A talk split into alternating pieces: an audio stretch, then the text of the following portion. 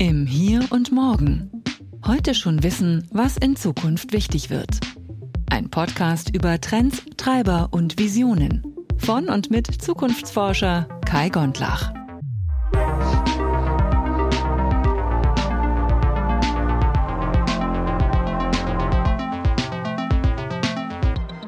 In dieser Episode unterhalte ich mich mit Sina Trinkwalder. Sie hat mehrere Unternehmen gegründet, darunter auch Manumama, und hat eine Reihe von Preisen erhalten. Dazu gehört im Übrigen auch das Bundesverdienstkreuz.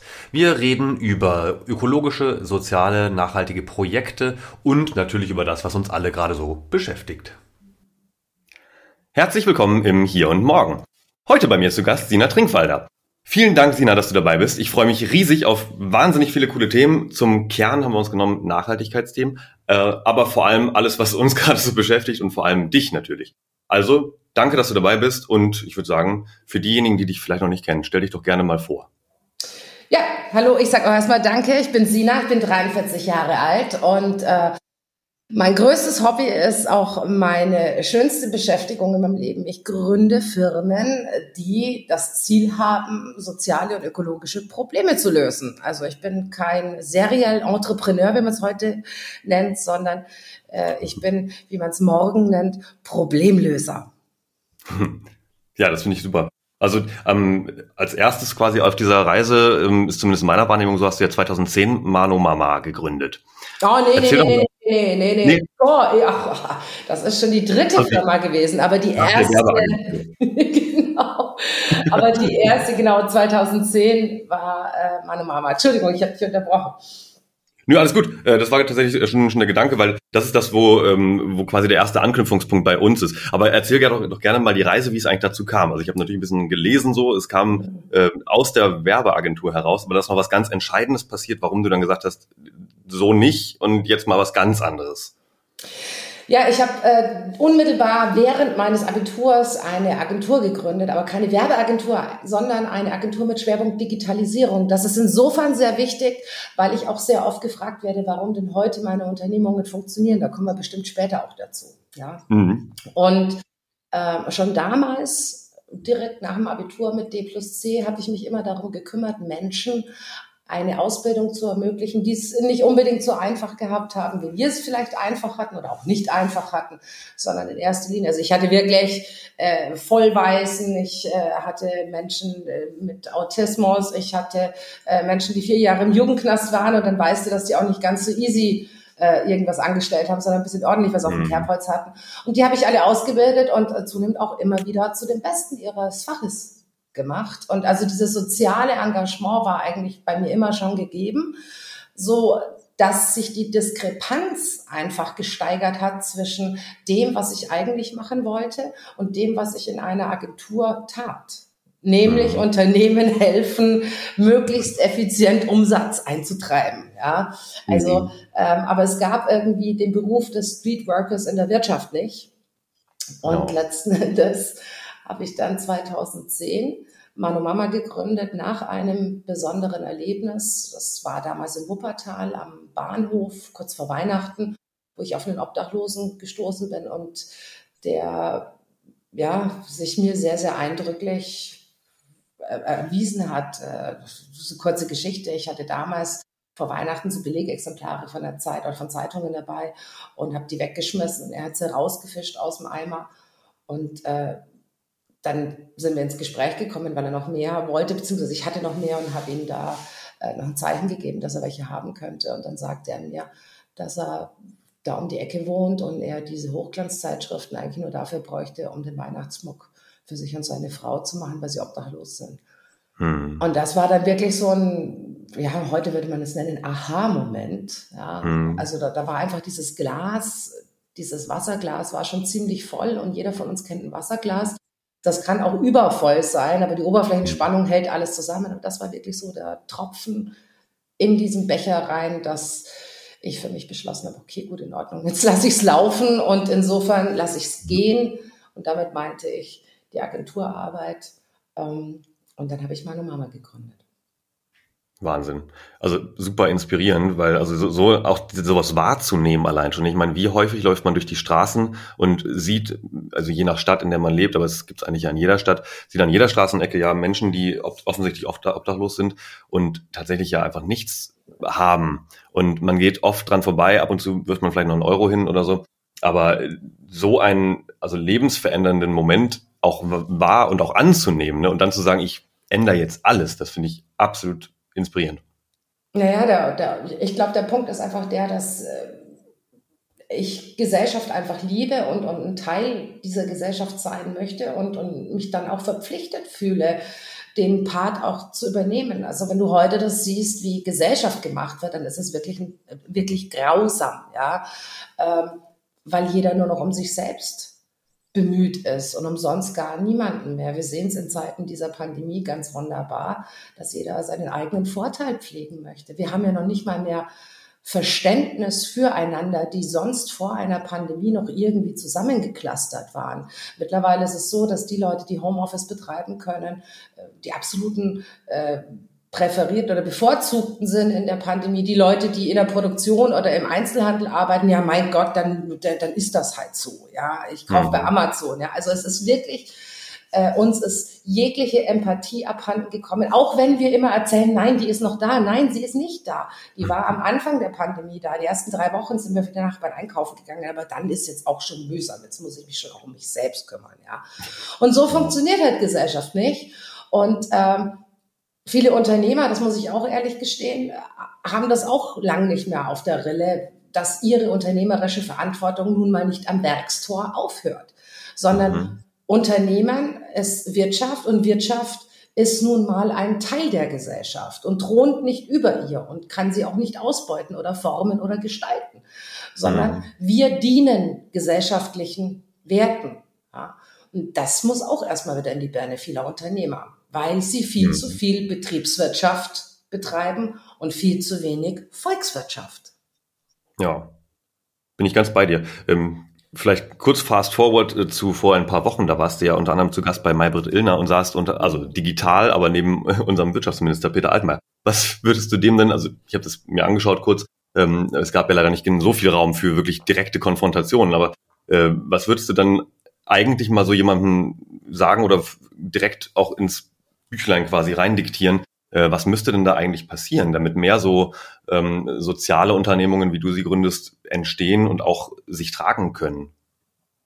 Also erstmal, meine Unternehmungen äh, tragen sich alle von Anbeginn, mhm. ähm, weil sie anders strukturiert sind. Ja, weil sie eben nicht herkömmlich strukturiert sind. Beispielsweise, wenn wir einen Textilbetrieb, was ja meine Mama ist, äh, nehmen, dann hast du im herkömmlichen Sinne 30 bis 40 Prozent Verwaltung und ungefähr 60 Prozent Wertschöpfung. Bei uns schöpfen alle Wert. Wir haben niemanden in der Verwaltung großartig. Das ist das, was ich eingehend meinte, äh, dass es wichtig ist zu wissen, dass ich eine Digitalisierungsagentur habe, die ich bis heute übrigens auch noch äh, führe. Warum? Weil wir jeglichen Prozess von vornherein seit Gründung automatisiert und digitalisiert haben. Jeder mhm. verwaltende Akt ist digital. Deswegen funktioniert so etwas. Und deswegen bin ich auch ein großer Fan von Digitalisierung, wenn sie denn nicht deutsch eingeführt wird, sondern zukunftsfähig. Ja, also Digitalisierung nicht um des Digitalisieren Willens, damit wir uns noch besser verwalten und, und, und, und bürokratisieren können, sondern mhm. dass es eine, ein Steigbügel ist für mehr Ressourceneffizienz, für das, dass die Menschen das tun können, was sie wirklich tun wollen. Ich kann mir einfach nicht vorstellen, dass es Menschen gibt, die wirklich Bock haben, Rechnungen einzuscannen. Das ist halt ein notwendiges Übel. Ja, warum können wir das nicht alles automatisiert machen? Ja. Mhm. Und äh, wenn es darum geht, was ich Peter Altmaier sagen möchte oder ins Büchlein schreiben möchte, ich bin da ein bisschen im Zwiespalt, weil ich habe ihn mehrfach jetzt auch schon persönlich kennengelernt und das ist wirklich privat, persönlich ein sehr angenehmer Mensch, zweifelsohne. Mhm. Als Wirtschaftsminister in der Form ist er ein Totalausfall, weil man einfach merkt, er hat keine Ahnung und er will eigentlich auch gar nicht. Mir kam es ja so vor, nachdem er das Kanzleramt gemanagt hat, und die machen ja alles. Also in der freien Wirtschaft geht das ja auch nicht. Du kannst ja nicht heute Finanzminister machen, morgen machst du Kanzleramtschef, übermorgen machst du mhm. Wirtschaftsminister und am Schluss machst du mein Telefon, Entschuldigung, ich fange nochmal an. Flugmodus. Eieiei, okay, jetzt. du kannst ja nicht morgen Finanzminister sein, übermorgen Wirtschaftsminister und am Ende des Tages machen wir noch ein bisschen Gesundheitsministerium. Irgendwann hapert es an der Glaubwürdigkeit. Und gerade in einer Zeit wie dieser, wo wir wirklich harte Kompetenz brauchen. Bestraft uns jetzt, dass wir Postenschacherei machen. Also insofern möchte ich eigentlich Peter Altmaier in der Funktion des Wirtschaftsministers gar nichts mehr ins Büchlein schreiben, sondern mir wäre am liebsten, wenn er Leute ranlässt, die wirklich eine Vision haben und die sagen, okay, wir machen das jetzt. Und vor allen Dingen interdisziplinär zusammenarbeiten. Wenn ich mhm. sehe, dass Überbrückungshilfe erneut gestoppt wird, weil da und hier und dort hat man gehört, dass Schindluder getrieben wurde, dann möchte ich ausrasten, ja, weil die vielen kleinen Einzelhändler, die vielen kleinen Solo-Selbstständigen, Gastro, also die ganz kleinen, die, die haben ja überhaupt keine Perspektive mehr. Die, mhm. Also es geht ja nicht darum, niemand fordert von der Politik zu hören, dass ich am 7.7. wieder aufmachen darf, sondern Klar die Menschen wünschen sich von der Politik, dass sie wieder aufmachen können irgendwann. Und mhm. dafür, dass sie das können, braucht es auch einfach eine starke politische Unterstützung. Und statt dass sie dieses gewähren, äh, fangen die an mit Zippenhaft zu sagen, na ja, da gab es zwei Reisebüros, die haben irgendwann mal beschissen, deswegen kriegt jetzt gar keiner mehr was. Ja, ey, genau, das wäre genau, genau, das wäre genauso, wenn wir sagen, ey, nehmen wir mal CDU, CSU, da haben jetzt irgendwie zwei Handvoll Abgeordnete mal ordentlich die Taschen voll gemacht und beschissen. Jetzt glaube ich gar kein Politiker mehr was. Genau. Wir aber ja. sollen Politikern noch was glauben. Ja. Mhm. Umgekehrt werden wir bestraft. Also das geht so nicht. Ja klar, aber das ist natürlich immer die Frage, wer am längeren Hebel sitzt, ne? Also, ganz, ja, am Ende klar. des Tages eigentlich der Wähler. Ja, der vergisst es nur irgendwie immer kurz vor der Wahl wieder. Ja, und äh, jetzt gehen ja auch gerade die Diskussionen los, äh, habe ich gerade im Freundeskreis schon öfter erlebt, ähm, dass man sich langsam so Gedanken macht, wie man dann am Ende in einem halben Jahr strategisch wählen soll. Also äh, klar, also eigentlich mein Bauchgefühl sagt ja eigentlich, die und jene Partei würde ich eigentlich wählen, aber die schaffen es ja eh nicht ähm, ganz an die Pole Position quasi. Deswegen muss ich ja am Ende doch wieder eine von den Großen wählen, damit es überhaupt Chancen gibt. Äh, äh, ja, kann, kann ich nicht verstehen, habe ich noch nie verstehen können, wie man strategisch wählen kann. Das äh, geht mit meinen Grundwerten nicht zusammen. Ich wähle die Partei, mit der ich die größte Schnittmenge habe. Ja. Aber mhm. da hast du ja heute auch schon wieder ein schönes Problem, und zwar den Menschen an sich. Wir Menschen haben uns auch komplett verändert. Ich äh, tituliere das ganz gerne immer als Vollkasko-Gesellschaft und die Generation 100 Prozent. Wenn ich nicht zu 100 Prozent meine Werte oder meine Vorstellungen wieder in einem Parteiprogramm finde, dann ist alles scheiße. Mhm. Ja, dann gehe ich nicht wählen. Wie bescheuert ist das denn? Ja, also wenn vor 30 Jahren, wenn vor 30 Jahren die Wähler so agiert hätten, hätte es nie zwei große Volksparteien gegeben. Und mhm. genau den Trend siehst du ja jetzt. Wir werden in den nächsten Jahren italienische Verhältnisse haben und irgendwann pulverisieren wir uns gegenseitig mit vielen, vielen Mini-Parteien äh, eine, eine fähige Regierung. Das ist einfach ja. so. Ja, weil jeder dann sofort sich bemüßigt fühlt, auch noch eine Partei zu gründen für ähm, was weiß ich, keine Ahnung, extra langbeinige Fahrradfahrer, die nur Fairtrade-Kaffee zum Mondschein konsumieren. Kann man machen, ist halt scheiße. ja, genau. Ja, eben. Also das, das ist tatsächlich ein guter Punkt, weil ich glaube, da steckt ganz, ganz viel Sprengkraft ja auch drin, also gesellschaftlich, ähm, weil ich glaube, das, was da dem zugrunde liegt, ist also einmal klar Individualisierung, redet jeder Mensch von seit 40 Jahren so gefühlt. Ähm, jetzt haben wir es endlich geschafft, so, also nicht im positiven Sinne, äh, und haben dabei verlernt, miteinander zu kommunizieren und auch dem anderen zuzuhören. Das, ich habe das immer wieder jetzt versucht, die letzten Monate. Irgendwann habe ich aufgehört oder aufgegeben, ähm, mir zum Beispiel Argumente von, ja, ich mag den Begriff eigentlich nicht, aber von Querdenkern äh, anzuhören. Ich habe immer wieder versucht zu verstehen, was bewegt diese Menschen, die äh, überall die große Verschwörung wittern. Und das ist ja wirklich anstrengend. Und da, also wirklich da auch fair zu bleiben und immer wieder freundlich nachzufragen, okay, ich verstehe das nicht, zeig mir mal bitte Quellen und so weiter. Aber dieses gegenseitig Zuhören, glaube ich, ist dann auch irgendwo die Wurzel davon, dass Menschen nicht mehr sagen, ja, es gibt hier ein, zwei Parteien, die ich irgendwie nett finde und ich jetzt wähle ich auch eine davon, sondern die sagen, naja, aber 30 Prozent davon finde ich blöd, deswegen also lasse ich es ganz. Ich muss ganz ehrlich sagen, ähm, ich habe da eine andere These, oder was ist andere These? Meine These ist eine ganz äh, einfache, und zwar in einem Wort zusammengefasst, Wohlstandsverwahrlosung. Mhm. Also ja wenn wir jetzt beispielsweise, ja, wenn wir beispielsweise eine Bewegung wie die Querdenker sehen, da geht es ja wirklich um völligen Humbug teilweise. Ja, und ich spreche jetzt mal nicht von Impfgegnern, die sich da auch darunter tummeln. Ein äh, sinnvoll aufgeklärter Impfgegner und nein, ich befürworte das Impfen absolut und ich lasse mich, wenn ich an der Reihe bin, auch sofort impfen. Ich kann durchaus nachvollziehen, dass jemand Bedenken hat Mhm. Wenn daraufhin ein gutes Gespräch zustande kommt, ein informatives Gespräch und wenn beide Seiten sich dann in eine Richtung bewegen, ja, und, und man beispielsweise anerkennt, dass es wirklich für mich übrigens die größte Erfindung nach dem Strom und dem Rad ist für die Menschheit, das Impfen, mhm. ja, dann äh, glaube ich, äh, aus, aus einem Disput, einer Debatte gewinnen ja immer zwei im besten Fall. Heutzutage möchte aber immer nur einer Sieger sein, ja. ja genau. Aber wenn du jetzt beispielsweise die Querdenker nimmst, äh, die ja mittlerweile sich so derart radikalisieren mit alles, was auch übrigens verfassungsrechtlich äußerst bedenklich ist, Rechtsradikale, äh, was auch immer, ja, dann muss ich ganz ehrlich sagen, denen ist scheinbar zu langweilig. Die haben einfach nichts zu tun. Äh, es geht ihnen viel zu gut, so dass sie sich um den Quatsch kümmern müssen, weil mhm. ihre grundlegenden Bedürfnisse mehr als saturiert sind.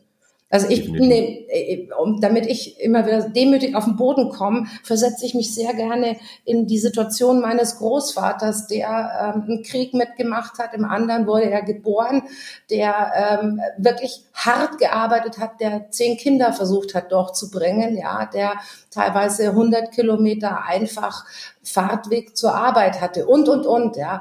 Mhm. Der wäre nie auf die Idee gekommen, auf so eine Demo zu gehen, ja, ja. Da, der hatte andere Probleme. Ja, die haben wir ja heute nicht. Und wenn das Schöne ist, auch wenn du über Individualisierung gerade sprichst, wir haben uns die ganze Scheiße schon auch selber herangezogen.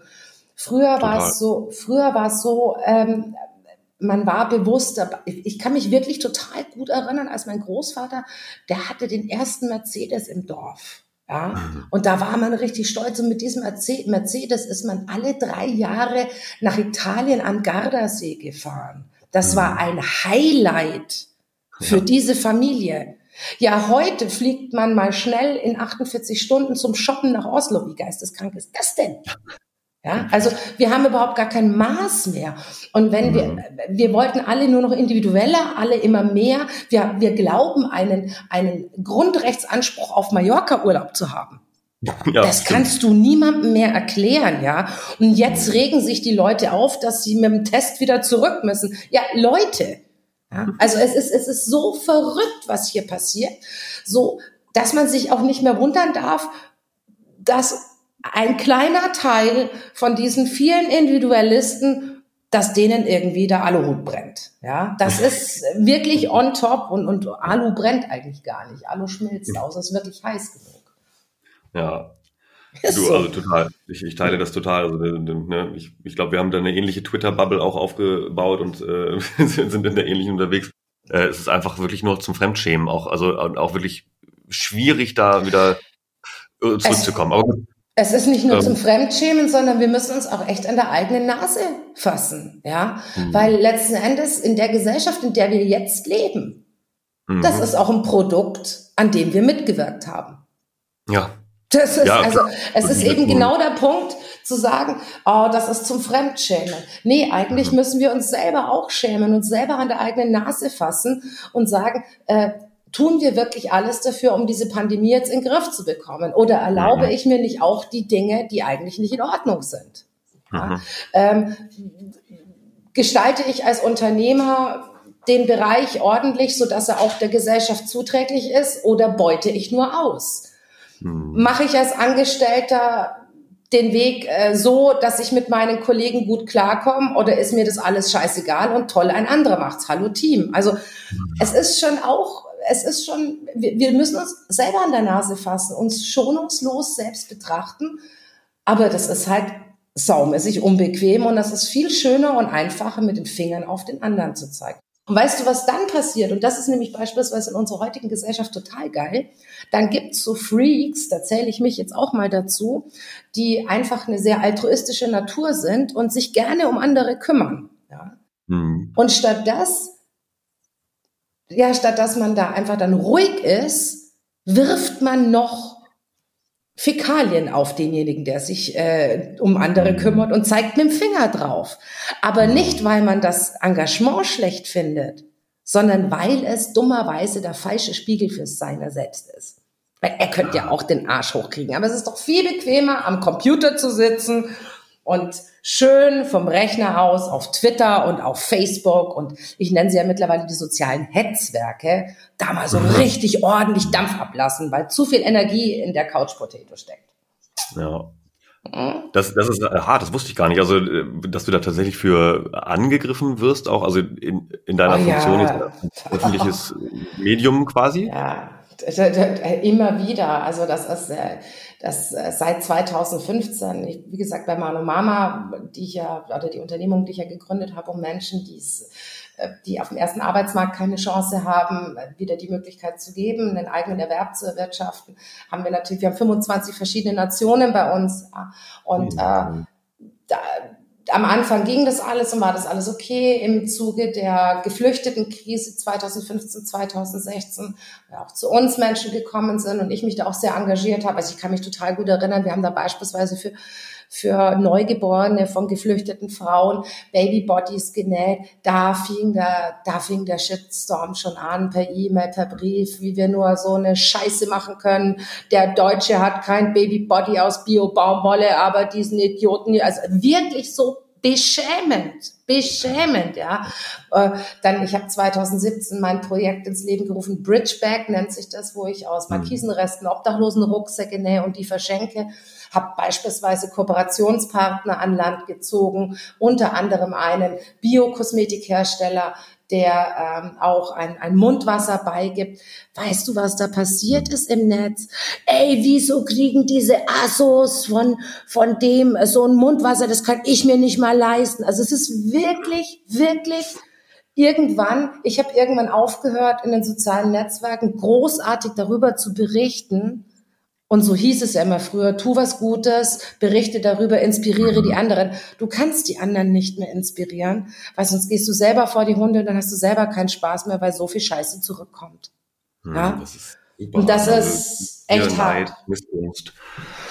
Ich weiß nicht, ob es Neid ist. Ich glaube nicht mal, dass es Neid ist. Es ist wirklich, ich habe da mir sehr, sehr viele Gedanken gemacht. Neid wäre ja, ähm, ich kann etwas nicht haben, was ein anderer bekommt. Ja. Hm das ist ja so nicht gegeben. Es kann ja jeder in eine Drogerie gehen und sich dieses Ding kaufen. Ja, wir sprechen nicht um ein Produkt von drei Euro. Wir sprechen nicht um einen Maserati oder einen Bugatti. Ja? Genau. Also das, da muss man schon mal die Kirche beim Dorf lassen. Ich glaube, es ist das allgemeine Genöle und, und, und das ist auch so ein Mindset, das wir haben. Und wir hatten vorhin, und ich habe vorhin bösartigerweise das wohlstandsverwahrlosende Wort da reingebracht. Mhm. Da, da begründet sich viel darin. Wir wissen gar nicht, wie gut es uns geht. Mhm. Wir schätzen überhaupt nicht unsere Lebenssituation. Wir, jeder, selbst in einer Pandemie wie dieser, jeder hat ein Dach über dem Kopf. Jeder hat ausreichend zu essen. Ja, und wenn mal, wenn ich mal drei Tage nicht einkaufen kann, dann gehe ich halt und esse halt mal drei Tage Nudeln. Wo, ja, drei Tage Nudeln, ich bitte dich. Ja, äh, das, äh, wenn ich da mich um meine Obdachlosen kümmere, die freuen sich, wenn sie zweimal die Woche warme Nudeln bekommen. Also mich erdet das immer ungemein, mit den Menschen in Kontakt zu kommen, ja. Und das mhm. fehlt, glaube ich, ganz vielen, weil sie überhaupt nicht mehr wertschätzen, was sie haben. Und sie leben nach dem Motto, genug ist nicht genug. Und ja. ich bringe immer dieses Beispiel, dass äh, das ist für mich immer ein sehr schönes Beispiel. Es gibt ja diese Optimisten und Pessimisten. Die einen sagen, es ist zu wenig Wasser im Glas, die anderen sagen, na ja, äh, es ist zu viel im Glas, wobei zu viel gibt's eigentlich gar nicht. Und eigentlich sollten wir uns alle nur die Frage stellen, reicht die Menge Wasser im Glas, damit ich nicht mehr durstig bin. Hm. Ja, total. Gut, aber da sind wir bei Perspektiven eigentlich auch. Ne? Also du hast vorhin schon mal den Begriff Vision auch genannt und du hast ja auch einige Bücher geschrieben und äh, das eine ist, Zukunft ist ein guter Ort, Utopie für eine mhm. ungewisse Zeit. Ähm, das würde ich gerne mal gegenüberstellen gegen das, was wir äh, beide beobachten in der Gesellschaft, dass ganz, ganz viel Schatten da ist und äh, aber natürlich auch ein bisschen Licht. Ähm, Klar. Wie kann man trotzdem ein utopisches Buch schreiben? Weil ich nach wie vor an das Gute im Menschen glaube. Ähm, ich weiß, dass im Innersten eines jeden Menschen auch das Gute gebiert. Und ich glaube auch, dass, ähm, so beginnt das Buch auch, dass jeder Mensch mit Hoffnung auf die Welt kommt. Hoffnung ist uns angeboren. Und ich mhm. glaube, dass wir manchmal sie einfach nicht mehr sehen, die Zuversicht, ähm, dass wir aus bestimmten Umständen den Blick vor ihr versperrt bekommen. Und den muss man einfach wieder freilegen. Und man muss den Menschen auch vorleben und aufzeigen, dass in einer Gemeinschaft das Leben viel lebenswerter ist. Momentan ist die Problematik, dass die Menschen, weil sie so sehr auf ihrem individuellen Trip sind, glauben. Und, und wie gesagt, es ist halt hier jetzt echt Brennglas, diese Corona-Nummer, ja. Ich, mhm. ich, ich, ich flieg nach Malle. Ich will aber am Samstag um 23 Uhr einkaufen wollen. Ich will, ich will, ich will. Dieses Ich mhm. will ist einfach durch, ja. Äh, in einer Gemeinschaft funktioniert auch nicht mehr nur dieses Ich will. Die Freiheit des Einzelnen hört dort auf, wo die Freiheit von allen eingeschränkt wird. Und wir mhm. müssen dieses Wir erstmal wieder lernen und es braucht Zeit. Und wenn wir es aber lernen, werden wir merken, wie toll ein Wir sein kann, ja, weil der Mensch ist ein soziales Wesen. Wir brauchen einander. Wir müssen nur erst wieder lernen, dass wir einander brauchen, ja. Mhm. Bin ich total bei dir. Ähm, also ich nenne das mal so ein bisschen, ich glaube, das habe ich mir nicht selbst ausgedacht, ich habe es bestimmt mal irgendwo gelesen, aber äh, dass wir aktuell eigentlich nicht in einer E-Economy leben, sondern in einer Me-Economy oder I-Economy, ne, schon mit dem I von Apple und so. Ähm, ja. Genau nach dem Motto, aber wir sollten eigentlich mal drüber nachdenken, ob nicht die We-Economy vielleicht ein bisschen äh, sinnvoller und auch nachhaltiger in einem gesellschaftlichen Sinne wäre. Und ja. äh, da, da ist, glaube ich, für mich auch so ein bisschen mal das Thema, wie, also einmal auf der ganz großen gesellschaftlichen Ebene, ähm, wie, also wie kann man den Menschen auch vermitteln oder, oder wie ist der Zustand, den wir erreichen wollen, ähm, also auch die Utopie, wo wir hinwollen, ähm, dass Menschen begreifen, dass sie selbstwirksam beispielsweise sind, dass sie auch Dinge selbst in die Hand nehmen können, dass sie auch die Welt verändern können, ähm, dass sie auch vielleicht äh, aus einer Beschäftigung, die sie vielleicht zu monotonen, ähm, wohlstandsverwahrlosten äh, Individuen gemacht haben, äh, auch ausbrechen können und auch sagen können, ich kann auch vielleicht nicht ganz bei Null, aber mit ein bisschen Unterstützung vom Staat, von Geldgebern oder wie auch immer mit Kredit äh, etwas Eigenes starten. Ähm, was würdest du da den Menschen raten? Oh, ein guter Ratgeber ist immer derjenige, der Menschen begleitet, damit sie ihre eigenen Antworten finden. Insofern finde ich, äh, einen Rat zu geben, ganz allgemein und pauschal, äh, unmöglich.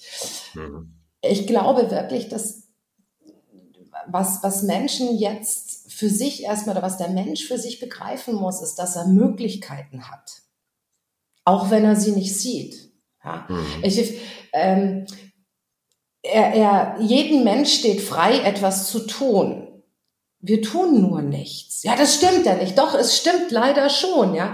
Also das Beste finde ich immer, wenn ich in Gesprächen bin mit Menschen, die sagen, na ja, aber man müsste mal. Ja, genau, man müsste mal. Stimmt. Man müsste mal. Man müsste mal impliziert, du weißt schon, was man müsste. Du könntest dir auch vorstellen, äh, das müsste mal zu tun. Ja, dann tust doch mal. Und daran scheitert es immer, weil die Leute Angst haben. Aber ich frage mich immer, wovor? Wovor mhm. haben die Menschen Angst? Dafür, dass sie dann äh, mit der Schnauze auf den Asphalt fallen. Ja, mein Gott, dann passiert das. Das passiert mir am Tag siebenmal.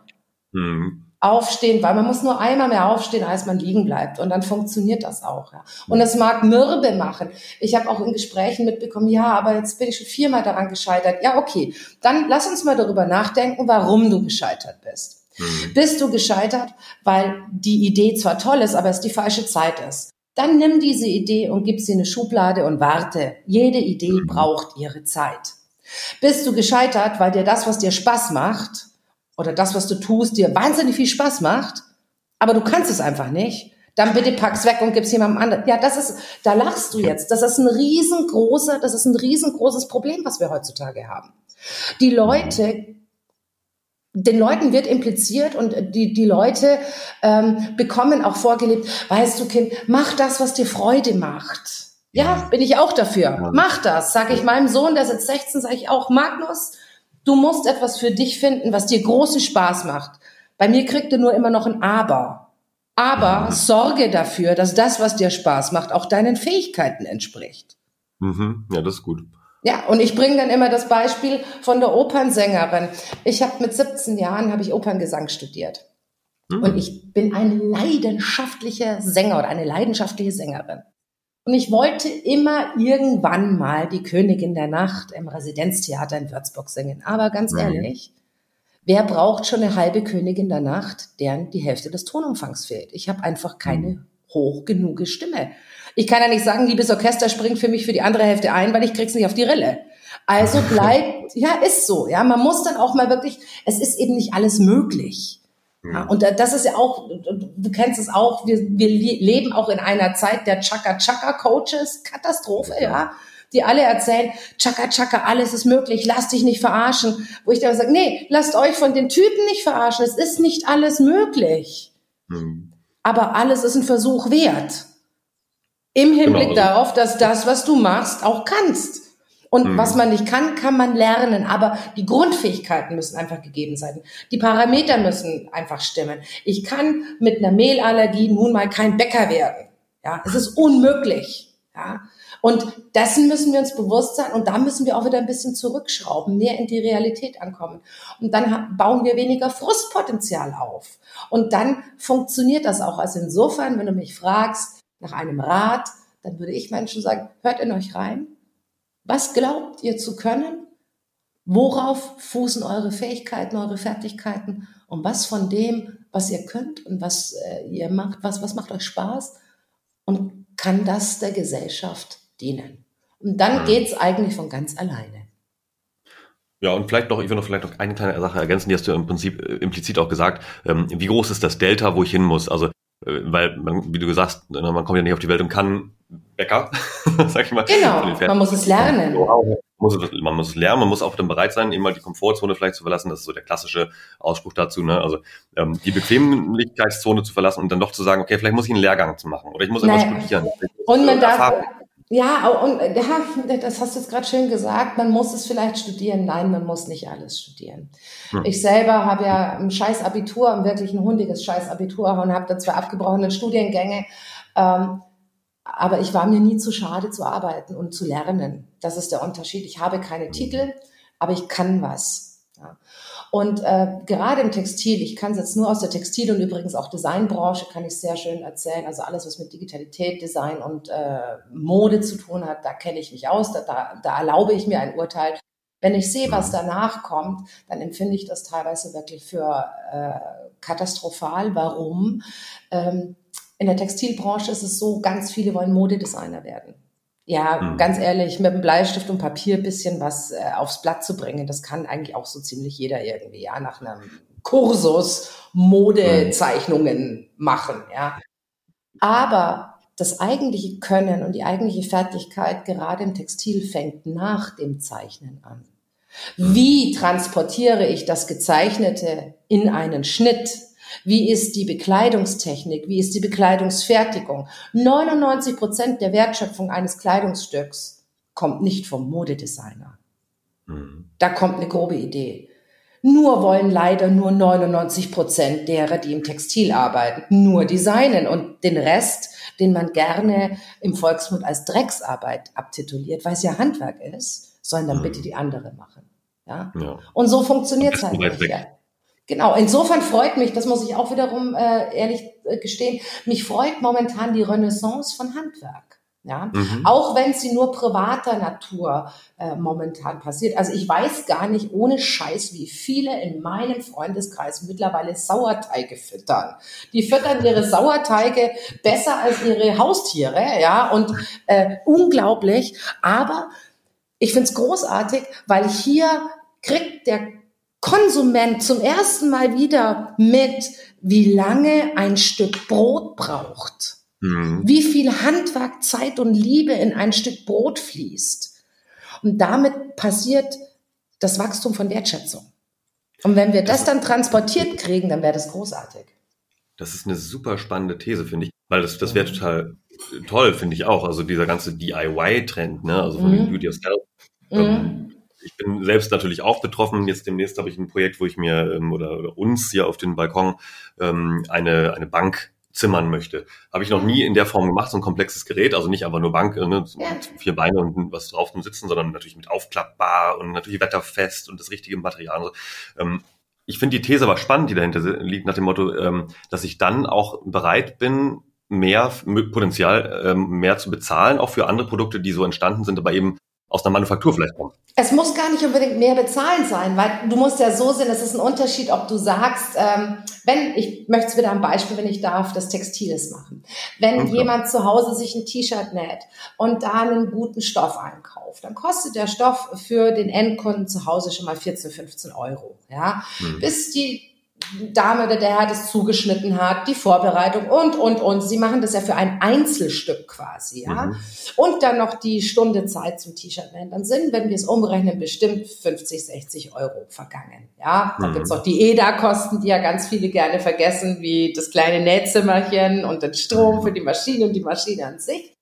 Mhm. Das Spannende ist, ähm, wir in der Manufaktur oder auch in der Industrie skalieren ja. Und da gibt es Skaleneffekte. Wir nähen ja nicht nur ein T-Shirt, wir nähen halt tausend. Ja. Mhm. Aber was passiert?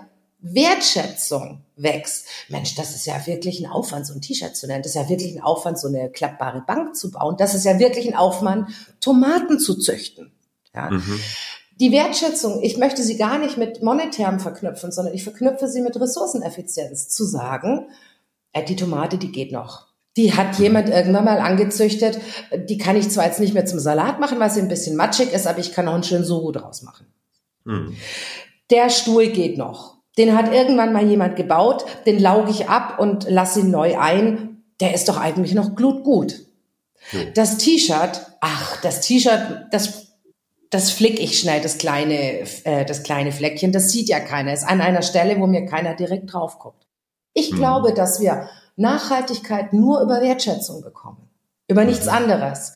Und dann gleichzeitig wächst auch das Qualitätsverständnis wieder. Wenn wir Wertschätzung haben, wenn sich Wertschätzung entwickelt, entwickelt sich auch ein Qualitätsverständnis. Warum? Mhm. Weil der Endkunde oder der Mensch sich wieder damit auseinandersetzt. Du wirst, wenn du dein Projekt fertig hast, sehr wohl unterscheiden können, was stabiler ist, ob beispielsweise eine Zargenverbindung stabiler ist oder ein, ein Billo-Alu-Klammer, äh, eine Billo-Alu-Klammer-Verbindung, ja. Und dann wirst du natürlich sagen, die Zagen, äh, die Zagenverbindung. Aber gleichzeitig, weil du es ja schon mal gemacht hast oder dich zumindest damit beschäftigt hast, wirst du wissen, dass es mehr Aufwand, man braucht ein härteres Holz, man braucht länger Zeit, es sieht dafür aber auch schöner aus, man muss die Oberfläche wiederum ein bisschen anders bearbeiten. Das kann nicht so günstig sein wie so eine Billo-Alu-Kiste. Ja, das wird also diese diese Bereitschaft dann weniger dafür was Gutes zu konsumieren, was qualitativ hochwertigeres. Das kommt automatisch, wenn der Mensch wieder Qualität einschätzen kann. Kann er ja momentan gar nicht. Ja. Und wenn Wertschätzung wächst. Also ich glaube, ich bin da total zuversichtlich für die Zukunft. Wirklich.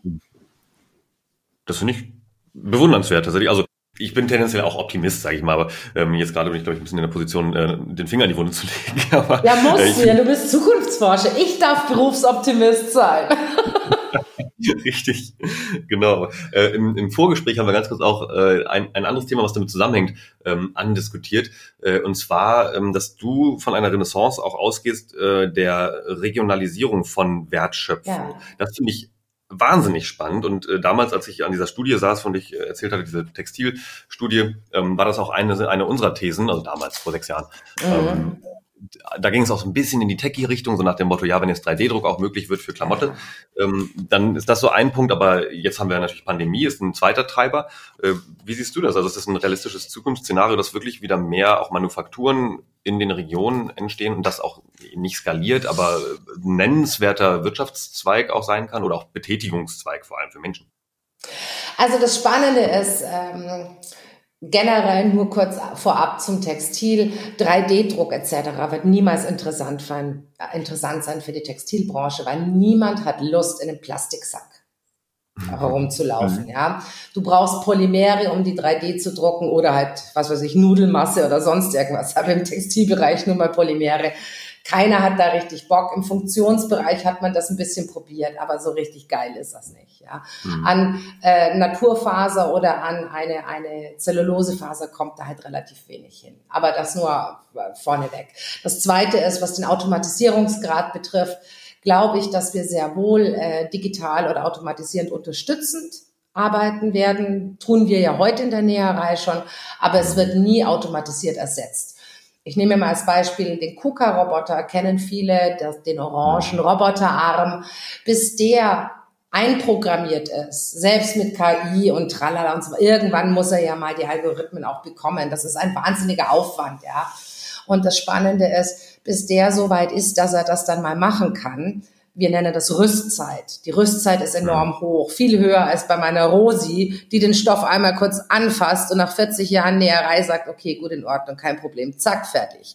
Die ist mhm. längst schon fertig mit der Kollektion, während der KUKA-Roboter sagt, Moment, Moment, Moment, ich brauche noch zwei, zwei Pfund Algorithmen dafür. Ja, ja genau. Und äh, wenn wir dann wiederum in Blick haben, dass wir sehr viel Individualisierung haben. Das heißt, so ein KUKA-Roboter macht Sinn oder ergibt Sinn, wenn wir enormst hohe Stückzahlen derselben Arbeit haben.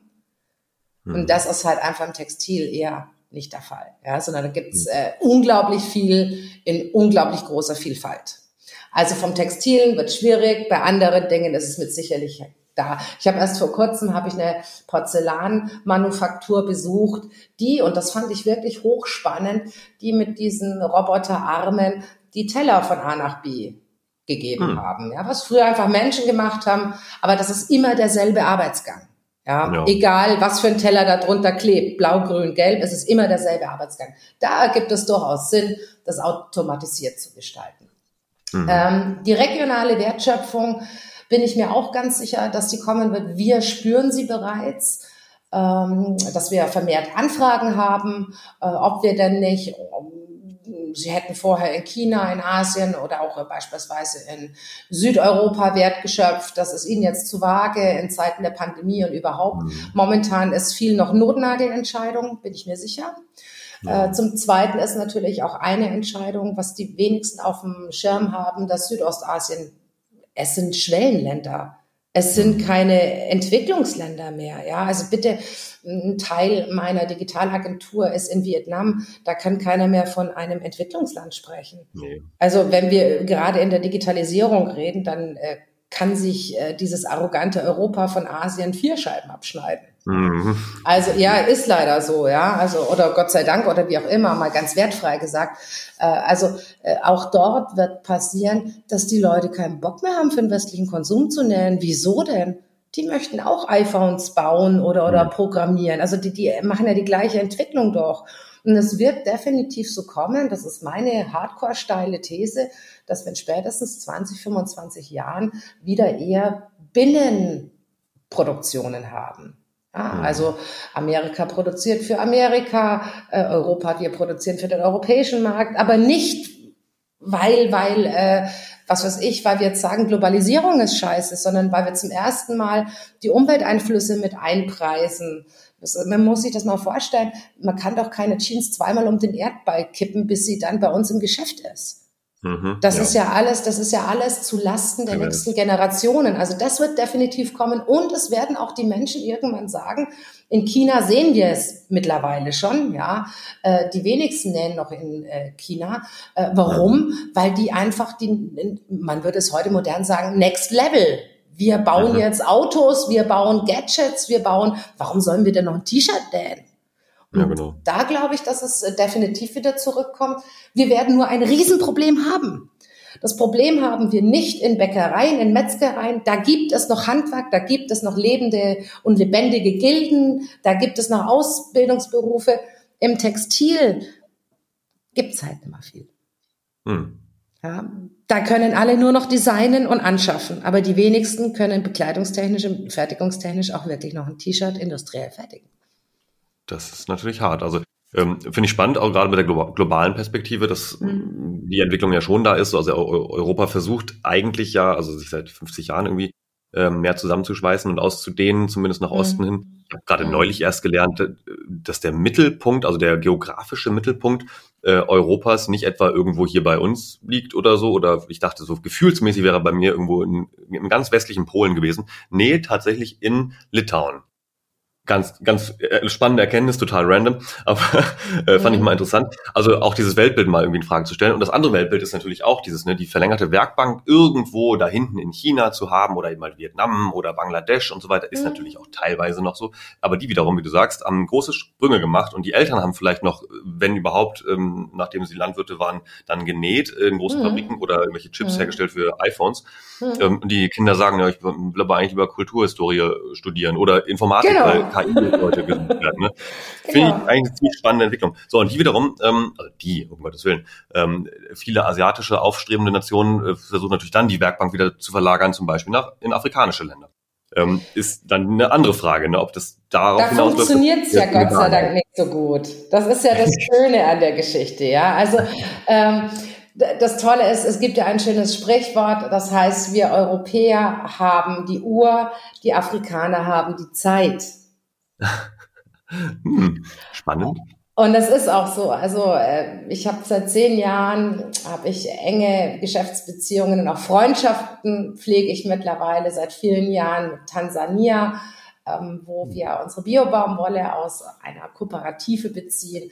Und hm. Ranchan und Priscilla, das äh, sind die beiden, die das auch leiten da unten. Also das Schöne ist, dieses Land oder dieser Kontinent noch, ja, wohlgemerkt noch, ist sehr kulturell geprägt von der afrikanischen Kultur, die ich unglaublich schätze und, und äh, ja, da bin ich sogar ein bisschen neidisch, weil wir sehr oft sehr getrieben sind. Und in Afrika lässt sich keiner treiben, wobei sich das auch ein bisschen ändert, weil die jüngeren Zielgruppen oder die jüngeren ähm, Leute in Tansania beispielsweise, ich kann es nur von diesem Land als Beispiel nennen, wenn ich nach Dar es Salaam oder Monza gehe, die wollen auch alle in die Stadt, die wollen alle, die machen gleich einen Doppelsprung, ja, da will keiner mhm. zwischendrin nähen, so wie wir es kennen, vom Entwicklungsland zum Schwellenland, sondern in Afrika ist es so, ähm, ich komme von Mwamishali, einem Minidorf in, in, in, was weiß ich, am Ende dieser Erde und möchte dann aber nicht irgendwie jetzt erstmal nähen, äh, quasi als erste Entwicklungsstufe, sondern ich gehe gleich in die Stadt und werde Computerspezialist. Mhm. Die überspringen das so wie, was weiß ich, ich erinnere mich damals, die Österreicher, als es um die, die, den Ausbau der, der Telefonleitungen ging, ja, die haben auch von 64 K gleich äh, Glasfaser gelegt. Die haben sich irgendwie DSL, glaube ich, gespart. Und das Gleiche wird in Afrika auch passieren, ja. ja. Also dieses Rumgeschacher der westlichen ausgewachsenen Industrienationen, dass sie irgendwo noch billig was produziert bekommen, das wird sich haben. Und das ist auch ja. gut so, dass sich das hat. Ja. Und es wird sich auch haben, dass wir unsere Schlachtabfälle nach Afrika schieben oder unsere Probleme einfach wegschieben auf andere Kontinente. Jetzt beispielsweise ist verboten worden, dass wir unseren Plastikmüll, und der ist ja jetzt in Zeiten der Pandemie wieder exorbitant gestiegen, ja, ähm, dass wir den einfach nach äh, Indonesien schachern und so. Es ist verboten worden und das ist gut so. Wir können nicht einfach nur Nutzen nießen und unsere Probleme auf andere Kontinente abladen. Wir sind für uns verantwortlich. Und jetzt kommen wir wieder zum ursprünglichen Gespräch. Wir hm. sind eine Gemeinschaft. Es gibt auch eine Weltgemeinschaft. Es gibt ja unterschiedliche Größen von Gemeinschaften. Und wir müssen uns auch so aufführen, dass wir dort auch angenommen werden und dass es eine Gemeinschaft ist. Ich kann nicht meine individuelle Freiheit über allem stellen. Ich kann nicht meine, meine nationale Freiheit über die Weltgemeinschaft stellen. Das geht nicht. Es funktioniert einfach nicht mehr. Nicht in einer globalen Welt, nicht in einer global zusammengewachsenen Zeit. Ja, Punkt. Punkt, ja. Ähm, dann, dann lass uns noch ganz kurz äh, einen, einen ganz kleinen äh, Twist nochmal drehen zum Thema Nachhaltigkeit, weil das ist ja so ein, ja, ich finde ja, also ich, lustigerweise, ich werde, werde ja auch mal Trendforscher genannt, ähm, weil die Differenzierung da nicht ganz so klar ist. Ähm, ich sage ganz oft sowas, also Nachhaltigkeit ist kein Trend. Das ist wie nee. seit 300 Jahren bekannt, dass es einfach absolut überlebensnotwendig ist für Gesellschaften, so und wir haben es trotzdem irgendwie verkackt. Und äh, wie ist denn, wenn du müsstest, äh, wie wäre deine Definition von Nachhaltigkeit? Was bedeutet das für dich? Nachhaltigkeit ist für mich nichts anderes als das Handeln mit Respekt gegenüber Mensch, Tier und Natur. Und ähm, du wirst sehr schnell merken, wenn du so handelst, dass du jedem respektvoll entgegentrittst und äh, ja, ressourceneffizient, dann trittst du ganz schnell jemandem auf die Füße. Es ist gar nicht so einfach, aber es ist möglich. Wem trittst du auf die Füße? Naja, es kommt drauf an. Weißt du, wenn du sagst beispielsweise, du, ähm, ich gehe jetzt wieder ins Textile, du möchtest äh, den, den langlebigsten Gürtel ever machen, ja, damit, äh, damit du möglichst wenig Abfall, also damit du möglichst wenig äh, Umweltverschmutzung betreibst, dann wirst du am Ende des Tages beim Rindsledergürtel landen. Das Rind stirbt nicht wegen äh, meines Gürtels, sondern das Rind stirbt in erster Linie mal wegen äh, unserer Filets, ja, oder mhm. unseres Fleisches. Trotzdem äh, trittst du dann wiederum Menschen äh, auf die Füße, die sagen, ich finde das aber nicht in Ordnung ethisch. Du trittst dem Tier auf die Füße, was sagt du, ich finde es auch nicht so geil, wenn ich jetzt sterben muss dafür. Ja, also mhm. es ist alles gar nicht so einfach. Nichtsdestotrotz dürfen wir uns da auch nicht verrückt machen lassen. Weil es gibt immer viele Leute, die mich fragen, ja, wie, wie, wie kriegen Sie das denn hin, dass Sie mal alles richtig machen? Also ich, ich, ich weiß ich gar nicht. Also erstmal würde ich nie für mich äh, mieten, dass ich alles richtig mache, sondern ich versuche zum aktuellen Zeitpunkt Entscheidungen zu treffen nach bestem Wissen und Gewissen. Und mhm. ob das dann richtig war, zeigt uns die Zukunft in 50 Jahren, ob diese Entscheidungen gut waren, ja, ob wir da Weichen stellen konnten. Und insofern äh, ist Nachhaltigkeit, äh, ich, ich mag es auch nicht, Trendthema, ich finde es ganz grauslich. Wenn du, ich komme wieder zu meinem Opa, Nachhaltigkeit bei meinem Opa war, wir reparieren die Dinge. Äh, mein Opa war übrigens auch immer ganz süß, der hat nie gesagt, kauf das, wenn du es brauchst, sondern wenn du es wirklich willst.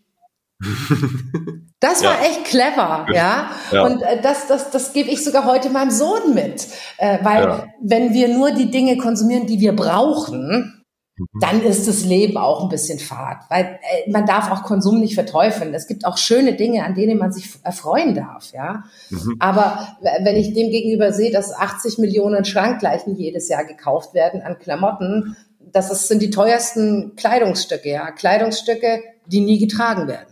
Mhm, ja. ja. Also insofern ähm, ist Nachhaltigkeit äh, für mich die Grundlage unseres Lebens. Mhm. Und vielleicht am Ende auch so ein bisschen zurück zum, äh, wie sagt man es denn? Also ich, ich nenne es Climate IQ, ähm, ein bisschen naturbasierte oder auch auf sich selbst basierte Intelligenzform, dass man mal eine Sekunde nachdenkt, bevor man eine Impulsentscheidung trifft. Und ich, ich erwische mich dabei selbst auch, dass, äh, dass ich, ich bin extrem resistent gegen sämtliche Formen von Werbung, außer bei Instagram. Bei Instagram habe ich so oft schon gehabt, dass ich dann zehn Minuten später dachte, was ist denn jetzt gerade passiert? Und habe ich jetzt gerade irgendeinen so Plastikschwamm bestellt, weil der behauptet hat, dass ich dadurch äh, mindestens zehn Jahre lang keine Schwämme mehr kaufen kann, also zum ähm, Geschirr abwaschen. Und dann dachte ich im Nachhinein, das ist ja irgendwie total Wahnsinn. Aber gut. Ähm, Hattest du nicht gerade gesagt, wir müssen auch irgendwie hin zu naturbasierten Intelligenzen? kann es ja, genau. ja der Mensch auf Instagram nicht sein. eben, eben. Ich komme mir dann selbst so total debil vor. Nein, das ist doch auch okay. Also das ist ja genau das, was, was ich eben äh, nicht finde. Man darf sich aufs Leben jetzt nicht verkomplizieren. Wenn du Bock hast, so einen Spülschwamm zu kaufen, dann tu das und dann nutz ihn, ja. Und freu dich deines Lebens daran, weil vielleicht hat dir dann dieser Zug, dieser Konsum äh, so viel gute Laune verschafft, dass du fünf andere Dinge besser machst, ja. Also man kann das eben nicht so stoisch sehen und bevor du, also ich sage auch immer, ähm, lieber das Gute üben als in Perfektion scheitern. Hm. Also ja, ich esse, ja, es ist aber auch so, ja. Die, viele Menschen sagen, nee, ich mache jetzt gar nichts, bevor ich irgendetwas mache. Das ist doch mhm. Quatsch, ja. Und äh, ich, ich traue mich wirklich zu behaupten, das ist immer so geil, was richtig geil ist, wenn ich auf Twitter irgendwie was schreibe und dann kommen mindestens zwei Eumel, die dann diesen Tweet screenshotten und mit einem roten Marker unten Send from iPhone einringen. Ja, Leute, mein iPhone ist mittlerweile, glaube ich, vier Jahre alt und wenn das jetzt irgendwann sein, sein Geist aufgibt, dann werde ich mir wieder ein neues kaufen. Mhm. Aber ich muss nicht jedes Jahr das Neueste haben. Also lieber das Gute üben, als in Perfektion scheitern. Und vor allen Dingen, es soll sich jeder erstmal um sich selbst kümmern. Mhm. Also diese, diese, diese Blockwart-Mentalität, die finde ich auch ganz, ganz furchtbar. Mhm. Ja, oder sippenhaft ist ja ähnlich, ne? Ja, das ist sippenhaft, Blockwart-Mentalität. Ich finde, ja. wenn jeder, man muss sich das mal vorstellen, da habe ich vor kurzem eine Reportage gesehen, wenn wir Rindfleisch gegen Hühnchenfleisch austauschen würden, dann würden wir 70 Prozent der Emissionen, die durch die Fleischproduktion entstehen, einsparen. Das fand ich gigantisch, diese Aussage. Gut, ich mag kein Hähnchenfleisch und ich esse eh sehr wenig Fleisch. Äh, insofern betrifft's mich schier nicht. Aber es ist, ich will damit sagen, man muss es nicht immer absolut machen. Ja, es gibt mhm. da beispielsweise, den ich sehr sehr schätze, den Nico Pech, der ja für mhm. Askese äh, wirbt das teile ich mit ihm nicht, ja, mhm. weil er und ich sind dann diejenigen, die irgendwann einer Veranstaltung sind und wir laufen dorthin. Das ist wirklich so passiert, das war nicht lustig. Und dann haben wir den Weg nicht gefunden. Gott sei Dank hatte ich mein iPhone dabei. Siehste. Hm. Siehste? Ja. Also so schlecht ist das auch nicht. Man kann Askese schon treiben, äh, wenn der andere dich in der Not raushaut. Mit hm. seinem unasketischen. ja. Nein, aber wenn wir einfach, ich glaube, wenn wir einfach nur überlegen, wollen wir das wirklich haben? Ja, braucht's das wirklich? Müssen wir mhm. wirklich viermal im Jahr nach Malle fahren? Oh, Malle ist nur einmal im Jahr. Ja, okay, müssen wir jedes Jahr nach Malle fahren? Fragezeichen. Müssen wir, mhm. brauchen wir alle drei Jahre ein neues Auto? Das sind aber alles ähm, oder das ist ein Mindset, das muss reifen. Als ich 25 war, habe ich eine M5 gefahren. Das darf ich gar keinem erzählen, ja. Ich fand das geil. Dicker Auspuff, hier, Rohr, Rohr. Heute habe ich eine Bahncard 100. Ja. Aber das, das ist einfach ein Mindset, das reifen muss. Mhm. Und, und, äh, es, ja. ich finde es ganz schlimm, wenn wir jetzt mit moralinsauren Zeigefinger äh, jedes Schnitzel tot diskutieren, das ist halt schon tot. Ja, gönnt den Leuten das und und und versucht.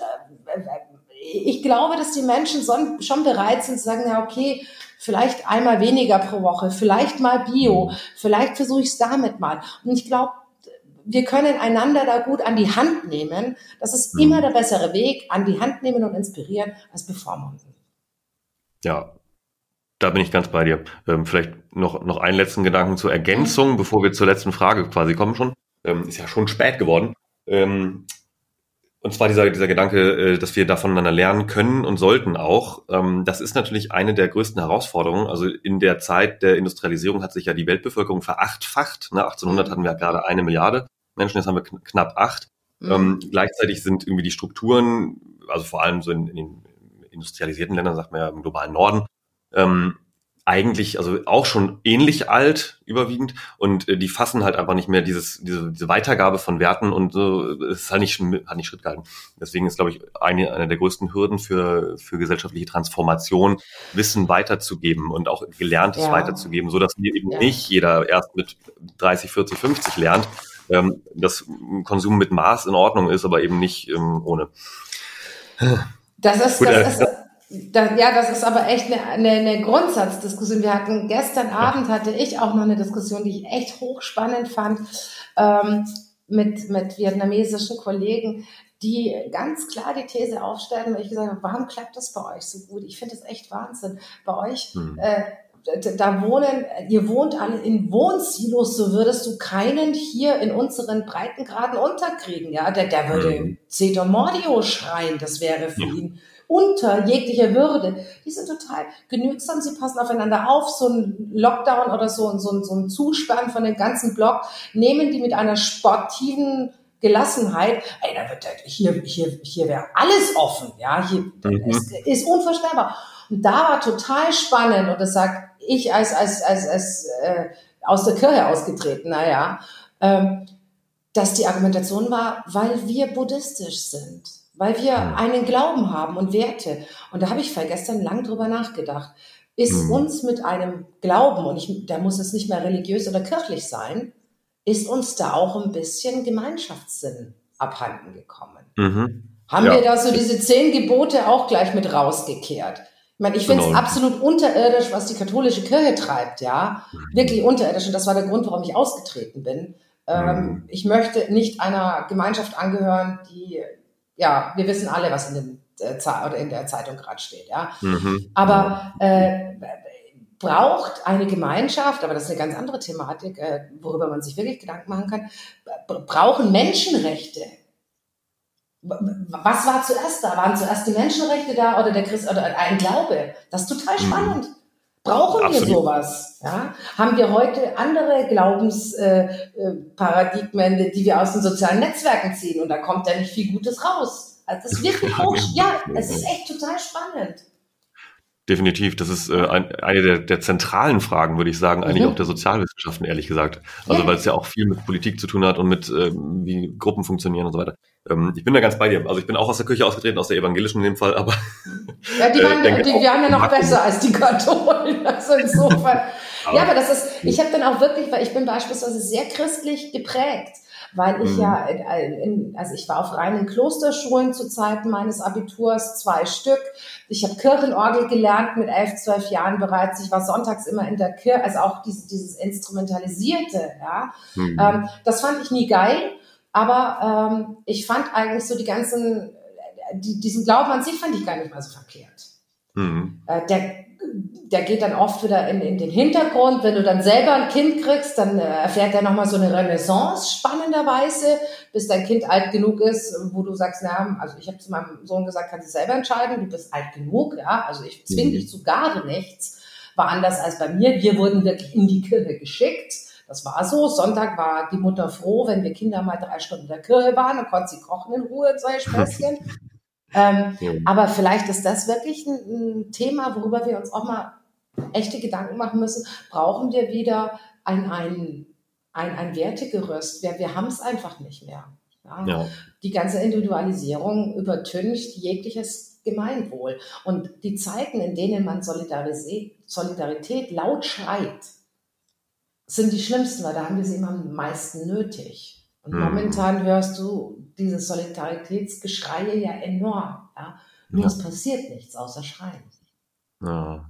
Und ja, ich glaube auch nicht, dass es daran äh, scheitern würde, dass es keine Überschneidungen gäbe von verschiedenen pluralistischen Strömungen, also von ja. sowohl religiösen als auch weltlichen. Also ich glaube schon, dass man da einen Konsens finden könnte, wenn man ich, ich, ich glaube das auch. Ja, würde, ja. Ich, ich glaube das auch. Ich, eben, das, das meine ich damit. In, in einer Zeit, weißt du, wo wir sind wieder bei dieser ganzen globalisierten Geschichte. Es funktioniert nicht zu sagen, hier ist das christliche Abendland, Bums aus, Ende und da drüben kannst du deinen Buddha anlächeln und da unten kannst du Allah frohlocken.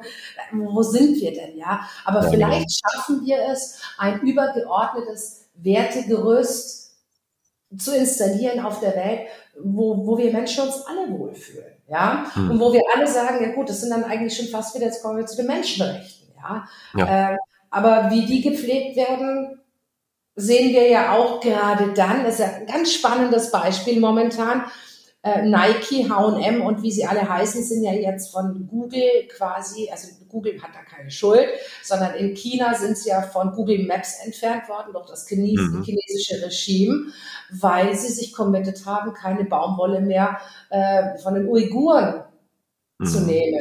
Das ist mal eine Entscheidung für ein Menschenrecht. Ja. ja. Und dann kommt da halt mal China der und sagt, Moment Leute, so läuft das nicht. Für uns seid ihr nicht existent. Also ja. ich glaube, der große Kampf ähm, in einer Welt, die an Überbevölkerung leidet, oder was heißt leidet, oder wirklich äh, massiv bevölkert wird, wird auch der Kampf um Menschenrechte und die Wahrung der Menschenrechte sein, bin ich mir sicher. Mhm. Oh Mann, jetzt machst du ein Thema auf, über das ich gerne noch eine ja. Stunde reden würde. da, kannst du, da kannst du wieder ganz schnell zurück und sagen, die meisten verwechseln Menschenrecht dann mit Grundrecht in Deutschland. Ja, ich habe ein Grundrecht auf was weiß ich, Konsum und tralala und mhm. pipapo. Da braucht es auch viel Aufklärungsarbeit und das ist bestimmt ganz spannend für einen nächsten Podcast. Ja, genau. Aber lass uns ganz zum äh, Schluss noch ganz kurz äh, das Thema ja. Dystopie und Utopie ansprechen. Mhm. Ähm, wenn alles, was du dir vorgenommen hast, in die Brüche gehen sollte, was niemand dir wünscht, äh, aber wenn das, wenn aus irgendwelchen Gründen das schief läuft, was wäre eine dystopische Welt in, du darfst Jahre, die Jahreszahl selbst bestimmen, im Jahr 2030, 50, weiß ich nicht. Wohin geht's dann? Es geht nirgendwo hin, dann geht's einfach dahin, äh, dass wir dann, wenn alles auseinanderbricht, äh, Klebstoff besorgen und die Scherben aufsammeln. Und äh, das ist wie mit Lego. Und da bauen wir halt wieder was Schönes draus, um dann, wenn alles gut geht, in 2035 sagen zu können, haben wir gar nicht mal so schlecht gemacht, aber wir dürfen uns nicht ausruhen auf dem, was wir taten, sondern wir werden ähm, die, die, die Zukunft braucht aktive Menschen, ja, die, die braucht keine Menschen, die sagen, oh, es wird alles geil, sondern es ist, ist ein permanentes Machen und sich weiterentwickeln. Stillstand ist der Tod. Also insofern Dystopie, Utopie, weitermachen und nach bestem Wissen oder besten Wissen und Gewissen Tun. Tun ist wirklich wichtig. Das Dumme ist, ich traue mich das schon immer gar nicht mehr zu sagen. Macht's mal, weil das sagt echt jeder. Du musst nur machen. Machen ist geiler als, äh, was weiß ich, äh, unterlassen. Ja, aber dann macht's halt alle mal. ja. Genau. Oh. Ja, herrliches Schlusswort. Äh, vielen lieben Dank, liebe Sina. Das war super. Ich habe richtig viel Spaß gehabt. Tolle Themen, neue Gedanken und wow, ähm, das war Sprengstoff. Vielen Dank dir. Sehr gerne, Kai. Danke.